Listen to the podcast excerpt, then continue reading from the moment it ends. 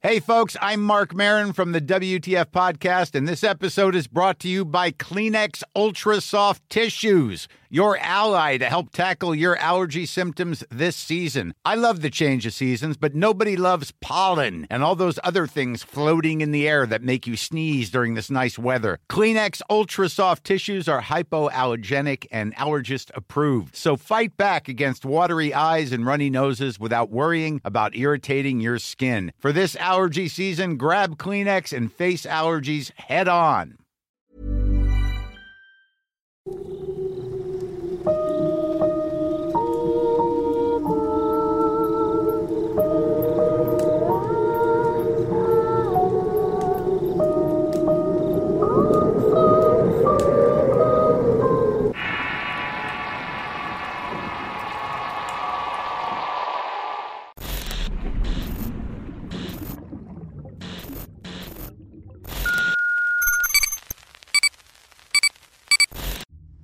Esta es la segunda parte de La Región Encantada, un spin-off creativo que realizó Álvaro Ramos, que conecta algunas de sus historias, anécdotas individuales provenientes de su zona natal Veracruz. Sé que es algo distinto a lo habitual, pero espero lo disfruten. La leyenda de los gemelos. Historia escrita y adaptada por Álvaro Ramos para relatos de horror.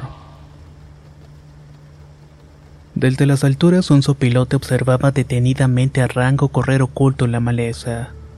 Llegar al río Oro significaba alejarse de la mirada de los demás guardianes.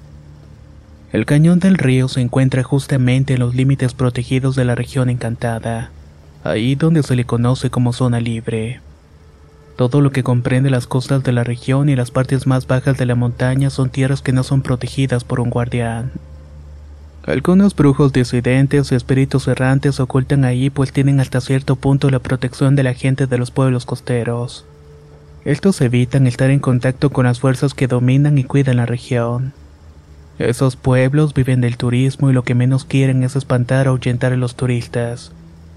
Esto ha permitido la proliferación de muchos brujos que llegan en búsqueda de tesoros malditos, y que asombrados por los casos infinitos recursos de la zona han decidido quedarse. Esos brujos no responden a alguien en especial. De en algún momento fueron tomados en cuenta para repartir territorios. Las costas están llenas de espíritus y fantasmas que resguardan los tesoros piratas que se encuentran ocultos en las playas y montañas de la zona, así como de las familias que guardan estos secretos como parte de su tradición. Era la casa de una antigua pobladora donde quería llegar Rango. Rango sabía que tenía que darse prisa y quedaban pocas horas. Los chaneques estaban acechándolo y era muy difícil encontrar el camino correcto. Déjenme en paz, malditos duendes. Gritaba Rango con el té mientras corría y aventaban frutas y dulces para entretener a los chaneques. Estuvo corriendo por un largo rato hasta que sus pies ya no dieron para más. No sabía dónde estaba, pero sabía que faltaba poco para llegar al cañón del río. En un momento se vio rodeado por estos seres que comenzaron a salir de su escondite y amenazaban con llevarlo con ellos. Rango estaba muy cansado y sus fuerzas las usaba solamente para sostenerse de pie. De pronto una luz comenzó a encenderse detrás de unos árboles. Los chaneques comenzaron a correr impacientes. Algo en esa visión no estaba nada bien para ellos. Conforme se acercaba se podía ver la figura de un hombre que caminaba apoyado en su bastón y que sostenía una antorcha en la otra. Al estar lo suficientemente cerca comenzó a esparcir un poco de fuego de su antorcha por el campo. Los chaneques recularon y eso le permitió a Rango llegar hasta donde estaba el hombre. Una vez a salvo, el hombre llevó a Rango su cabaña y el ruido del agua corriendo le indicaba a Rango que había llegado a su destino. ¿Tú eres Antulio? preguntó. Sí, Seguro eres enviado de Marcial. No, mi nombre es Rango. Hace mucho tiempo mi tía me dijo que si llegaba a necesitar salvar una vida, te tenía que buscar y pedirte la espada de Lorencillo. ¿La espada? ¿De qué estás hablando? Tú sabes de qué hablo, todos conocen esa historia. Necesito salvar a alguien y solamente lo haré con esa espada.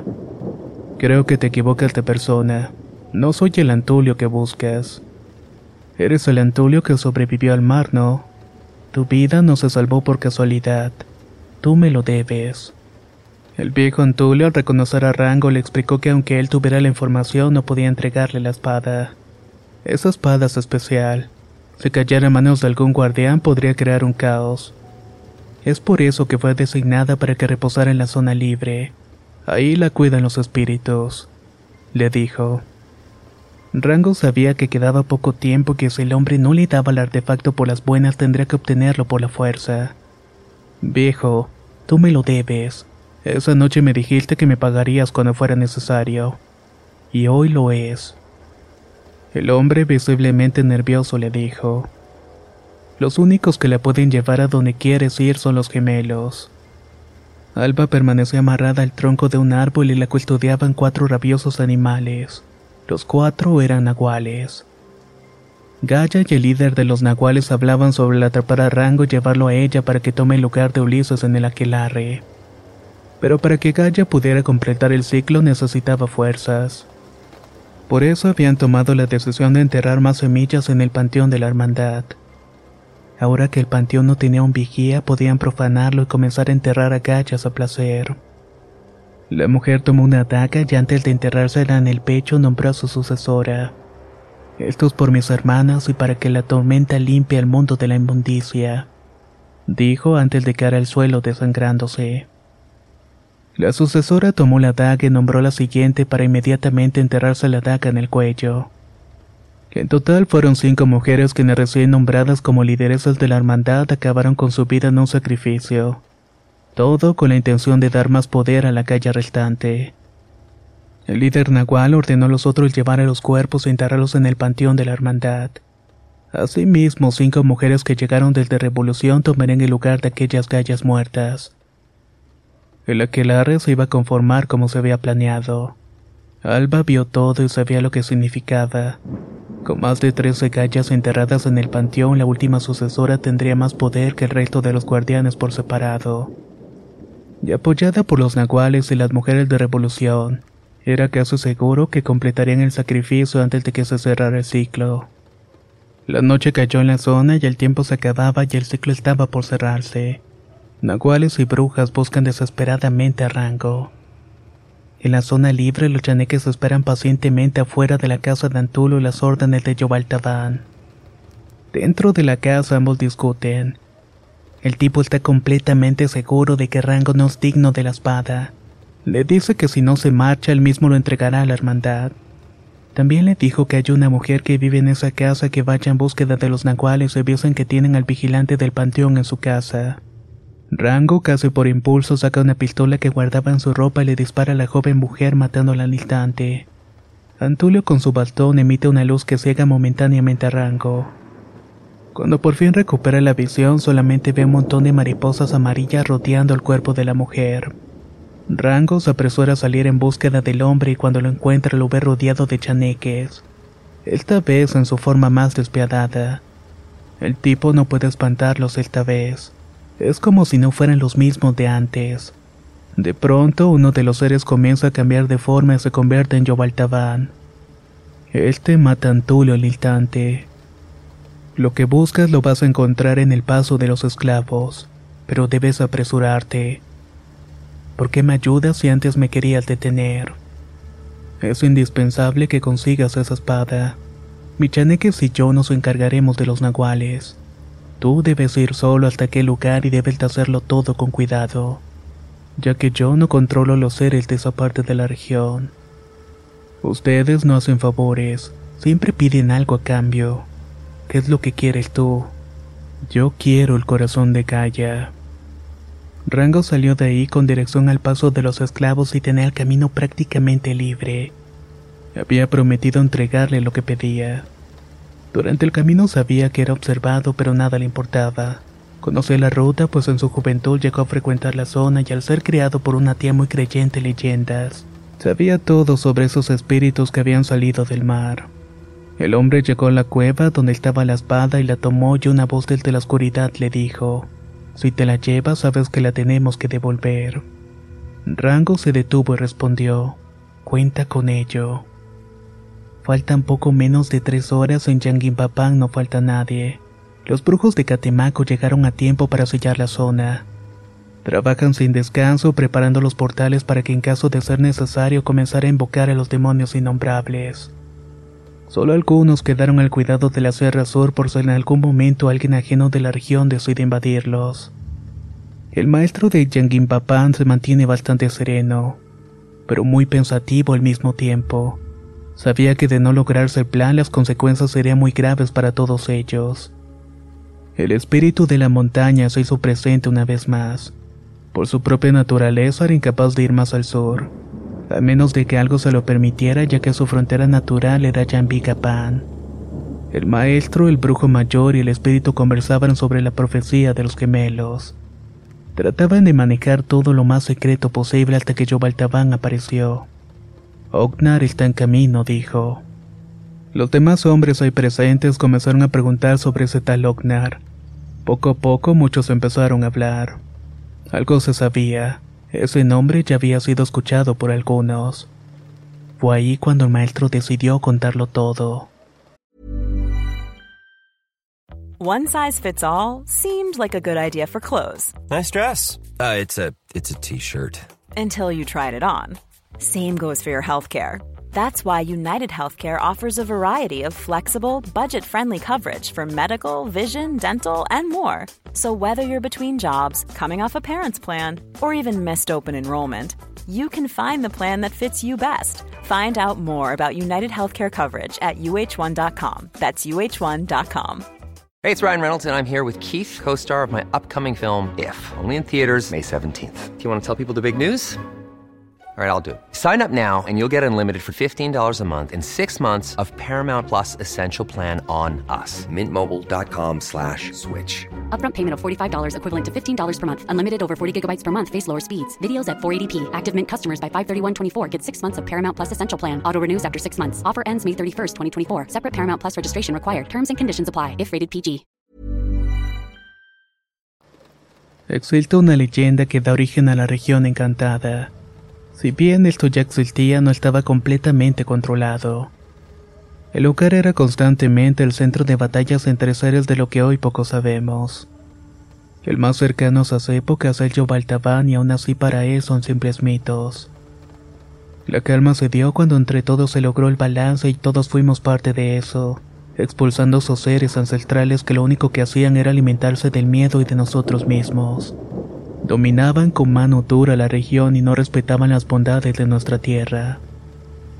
En esos tiempos de la reestructuración, un forastero llegó y se convirtió en el guardián de la parte de este volcán. La parte oeste era custodiada por la hermandad y por una de las mejores gallas. La posesión de las lagunas de Gaya de Yambicapán eran cruciales. Ellas usaban su laguna como un espejo de la nuestra para mantener a raya a los invasores. En una de las noches en que los seres ancestrales atacaron la región se fueron directamente sobre el vigilante de la montaña. Le dieron por muerto lo arrojaron cerca de un pueblo en señal de advertencia. Estos pobladores lo llevaron a curar a Revolución.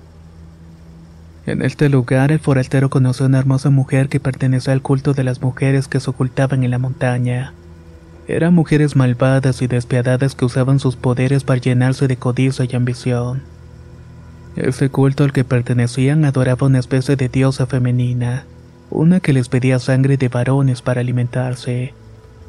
Al frente de ese culto estaba un hombre que se beneficiaba económicamente de ellas, que usaba a los hijos varones de la secta para difundir sus creencias en otras ciudades.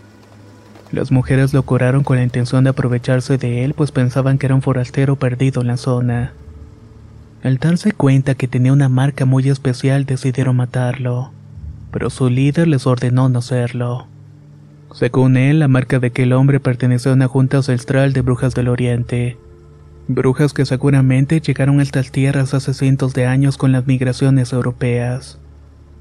La solución que se encontró fue darle una bebida para desorientarlo y dejarlo solo en la selva para que lo devoraran los nahuales.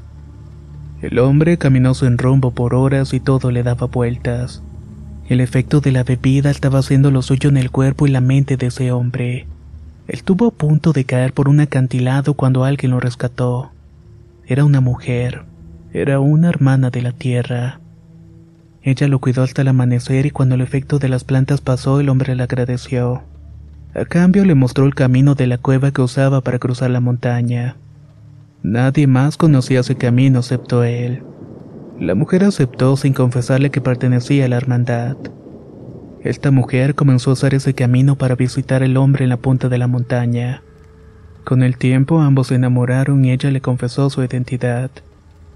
Le dijo que era una bruja del servicio de calle que tenían diferencias con los brujos de Changuipapán. Ella sabía que no podía seguir usando el camino de la cueva pues invadía las tierras de los brujos de allí. Además le confesó que ella estaba destinada a entregarle una hija mujer a la hermandad y un hijo varón para sacrificio. El hombre entendió que posiblemente sería la última vez que se vieran. Entendía todo, por lo que esa noche se despidieron haciendo el amor. Con el paso de los meses la noticia de que esta mujer estaba embarazada asustó a más de uno. Y es que no era uno, más bien eran gemelos. Ella, a pesar de saber su destino, no estaba preparada para regalar a sus hijos, por lo que volvió a buscar a aquel hombre y le dijo la verdad. Ambos decidieron separar a sus hijos para que no los encontrara ni Kaya ni maestro de Jambicapán, para lo cual entregarían al varón a una bruja de revolución que era amiga de la familia. Ella lo cuidaría y lo educaría hasta los 15 años en que los varones de esa comunidad comienzan a emigrar. La madre solo se quedaría con la niña para entregarla de poco a poco a la hermandad. Antes de los 15 años, las mujeres de la montaña rompen el pacto y amenazan con entregar al varón a Kaya. Si no reciben a cambio el paso de la cueva para controlar Yamigapán y la corona. Una noche, la madre y la abuela del varón lo sacan de revolución para llevarlo a Yambicapán, pero ellas mueren a manos del líder de ese culto. El muchacho llega por sus propios medios a la casa de Alba quien lo guía hasta Calla. Ella decide junto con los otros cinco guardianes que ese sobreviviente de las mujeres de la montaña debe ser protegido. Así que lo nombran guardián del panteón de la hermandad. El guardián anterior había sido encontrado muerto en circunstancias misteriosas, y eso había causado tensión entre las hermanas de la tierra y las mujeres de revolución, provocando que no fueran tomadas en cuenta para nombrar al muchacho. Los nombres de esos gemelos eran Ognar y Alba. Para protegerlo, la gente decidió llamarlo Rango, que es Ognar al revés. Su nombre se debe a los antepasados europeos de su padre, ya que el niño siempre fue representado por el color rojo. Los gemelos habían nacido en enero y eran los encargados de mantener el balance. Alba, por su parte, siempre fue asociada al color verde por el destello que se veía al amanecer. La leyenda dice que un día el balance llegaría a las almas de los gemelos, quienes reúnen en armonía al resto de la región. Ambos hermanos habían estado tan conectados a todas las tribus que de cierta manera eran parte de ellos. Sus antepasados venían de un linaje místico e incluso algunos de ellos ayudaron a expulsar a los seres ancestrales. Ellos estaban destinados a traer el balance, y apenas nos dimos cuenta, dijo el maestro de Yaquim Alba es la heredera de nuestra tierra y por eso la laguna nunca pierde su color esmeralda. Ognar tiene que heredar la corona y por eso ese árbol de la punta siempre tiene hojas rojas como el fuego. Cuando su momento llegue ambos se separarán y solamente podrán verse una vez durante el cambio de estación. Todo siempre en el paso de la cueva. Cuando más agua haya en la laguna menos hojas tendrá el árbol de corona y viceversa. Ellos mantienen viva la leyenda y protegida la región. Todos los presentes no daban crédito a la revelación. Todo este tiempo pensaron que el poder de la región residía en los guardianes. Pero no sabían que únicamente lo que hacían era resguardar una profecía. En otro extremo, Rango salía de aquel lugar con la espada en la mano. Solo le quedaba llegar a la laguna de Gaia para salvar a su hermana. Gaia y las mujeres de la montaña comenzarían a preparar a Alba para el sacrificio. Creían que tal vez esparciendo su dolor Rango llegaría por su propio pie. Mientras la desvisten, una mujer identifica una marca extraña en el cuerpo de Alba. Esta se da cuenta y le dice que a cambio le entregaría la espada de Lorencillo. La mujer con miedo decide no hacerle caso y seguir con las órdenes de Gaia. Los nahuales han logrado enterrar a las cinco gallas muertas horas antes. Ahora el panteón transmite tanta energía que será imposible detener los planes de la hermandad. Su líder ahora tiene el poder suficiente para cerrar el ciclo sin necesidad de nadie más. Desde Yampingapán se ve como la corona comienza a incendiarse, Es obra de la gente de revolución. Intentan distraer a las demás tribus para evitar que quieran detener a Gaia. Los brujos, chaneques y el espíritu de la montaña ven con miedo y tristeza lo que podría ser el principio del fin. Rango por fin ha llegado al santuario de Gaia y lo hace notar. Promete entregarse a cambio de la vida de su hermana, pero una Gaia totalmente ebria de poder lo desestima. Hagas lo que hagas, hoy ambos van a morir. Ella por traidora y tú por el simple hecho de que eres hombre. Le dice que para después ordenar a los nahuales que lo sometan. Rango toda su vida ha sido protegido por mujeres. Cuando fue nombrado guardián del panteón prácticamente se alejó de todo.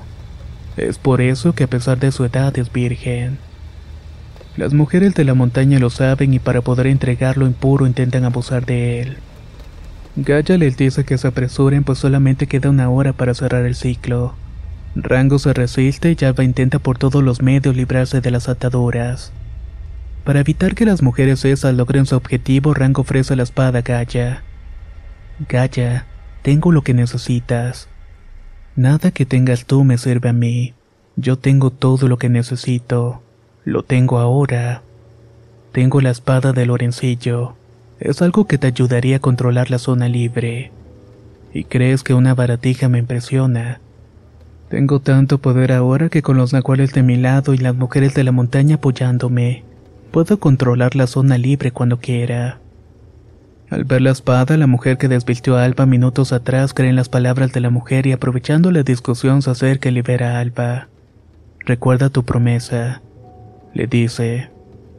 Alba se libera por completo y corre hacia Rango y toma la espada y amenaza de muerte a Gaia. Esta espada significa tu muerte y el fin de este ciclo. Déjenos ir y la mayoría vivirá. Pero hagan lo que dice Gaia y todos perecerán. Las amenazas de Alba provocan risas en todos y nadie la toma en cuenta. Saben que esa espada solamente funciona en las manos correctas. Al menos eso es lo que dice la leyenda. Alba se gira, le da un beso en la frente a su hermano, se despide y le entierra la espada en el pecho. Rango solamente sonríe y muere. Gaia ordena detener a Alba y a pesar de su poder necesita vivo el hombre para abrir el portal y traer la tempestad. Nahuales y brujas atacan a Alba quien cierra los ojos aceptando su destino. Había logrado frustrar los planes de la hermandad. Su muerte había tenido sentido. Gaia toma por el cuello a Alba y está a punto de matarla cuando de pronto una luz ilumina todo el santuario. El espíritu de la montaña se parece frente a todos y hace que la laguna comience a secarse. Esto preocupa a los demás. Según las reglas, el espíritu de la montaña no puede bajar hasta esa zona de la región. Al menos no sin ser guiado por alguien capaz de hacerlo. Con esa distracción, Alma aprovecha para matar al líder nahual con la espada de Lorencillo. Al ver a su líder muerto, los demás nahuales se desesperan y no saben qué hacer. Alba le agradece a la mujer que liberó y le entrega la espada. Ni bien la recibe cuando Gaia le corta la cabeza enfrente de todos. Las demás mujeres de la montaña ven a Alba y notan la marca que tiene en el cuerpo. Es la misma que tenía las mujeres de su familia, las cuales en un antaño fueron aisladas de ellas. Enojadas por el asesinato de una de ellas y viendo que Alba es en realidad uno de los gemelos de la leyenda, las mujeres le dan la espalda a Gaia. Todas se dirigen hacia el panteón para desenterrar y quemar los cuerpos de las mujeres recién enterradas. Gaia intenta detenerlas, pero es el espíritu de la montaña quien se enfrenta a ellas. Gaia es muy superior en poder, pero detrás de ella el cuerpo de Rango se levanta. Ha regresado de la muerte, pero en una forma similar a la de un espíritu de la montaña.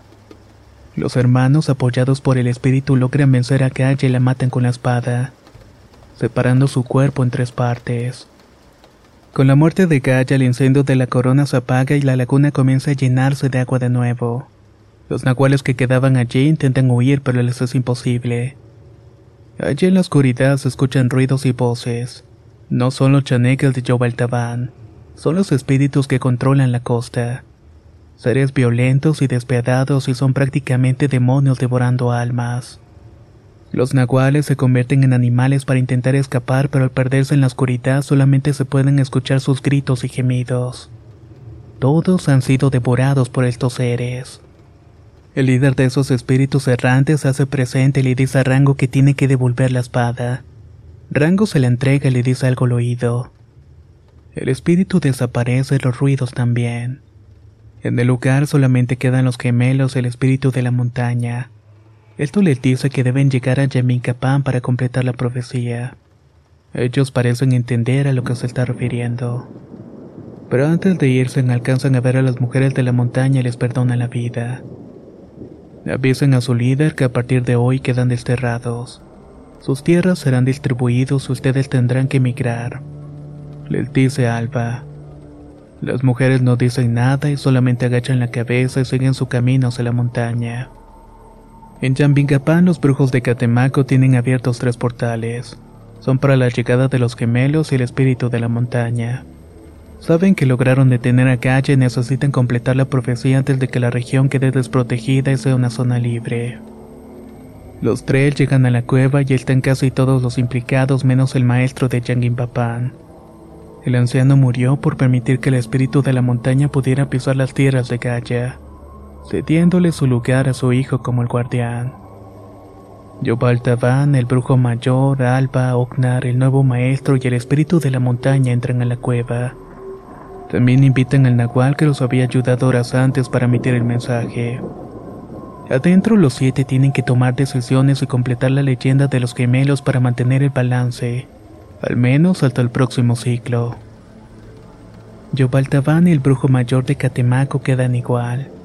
Al Nahual lo nombran líder y le asignan la misión de vigilar las fronteras de la zona libre. Alba debe recibir en Yambingapán y Ognar la corona para poder mantener el balance. A los brujos que cuidaban la laguna encantada y la cueva del diablo les asignan las caras oeste de la montaña. Tienen la misión de mantener a raya el culto de revolución. La hermandad ya no tiene su representación pero no está disuelta. Saben que en algún momento se van a regrupar e intentarán completar su misión. En su lugar deciden nombrar a otro guardián que ahora controlará las tierras de Gaia y el panteón. ¿Y qué pasará con el espíritu de la montaña? Pregunta Yobal Taban.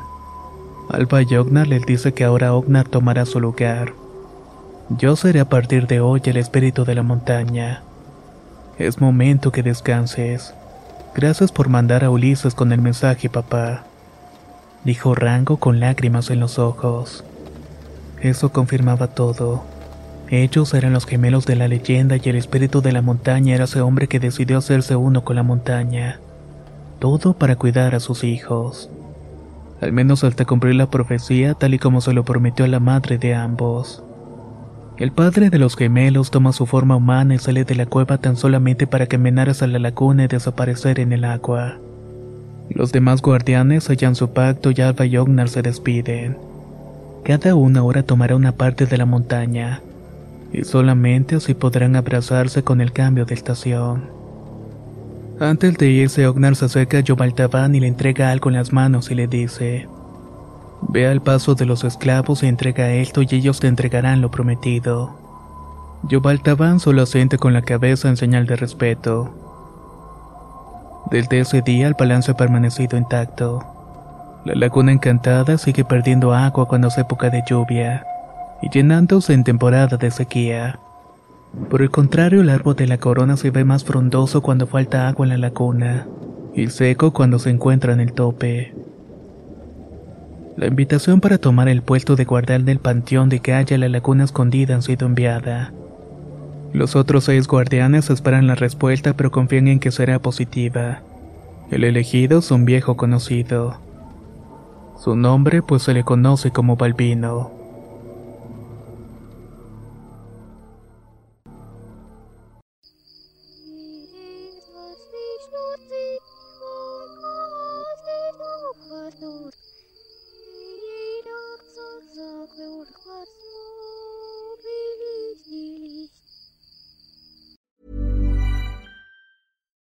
Would you like to look five years younger? In a clinical study, people that had volume added with Juvederm Voluma XC in the cheeks perceived themselves as looking five years younger at six months after treatment. Look younger, feel like you. Add volume for lift and contour in the cheeks with Juvederm Voluma XC. Reverse signs of aging by adding volume to smooth laugh lines with Juvederm Volure XC. For important safety information and to find a licensed specialist, visit juvederm.com. That's J U V E D E R M.com. Not for people with severe allergic reactions, allergies to lidocaine, or the proteins used in Juvederm. Common side effects include injection site redness, swelling, pain, tenderness, firmness, lumps, bumps, bruising, discoloration, or itching. There's a risk of unintentional injection into a blood vessel, which can cause vision abnormalities, blindness, stroke, temporary scabs, or scarring. Talk to a licensed specialist to find out if it's right for you. Hey, folks, I'm Mark Marin from the WTF Podcast, and this episode is brought to you by Kleenex Ultra Soft Tissues, your ally to help tackle your allergy symptoms this season. I love the change of seasons, but nobody loves pollen and all those other things floating in the air that make you sneeze during this nice weather. Kleenex Ultra Soft Tissues are hypoallergenic and allergist approved, so fight back against watery eyes and runny noses without worrying about irritating your skin. For this allergy season, grab Kleenex and face allergies head on.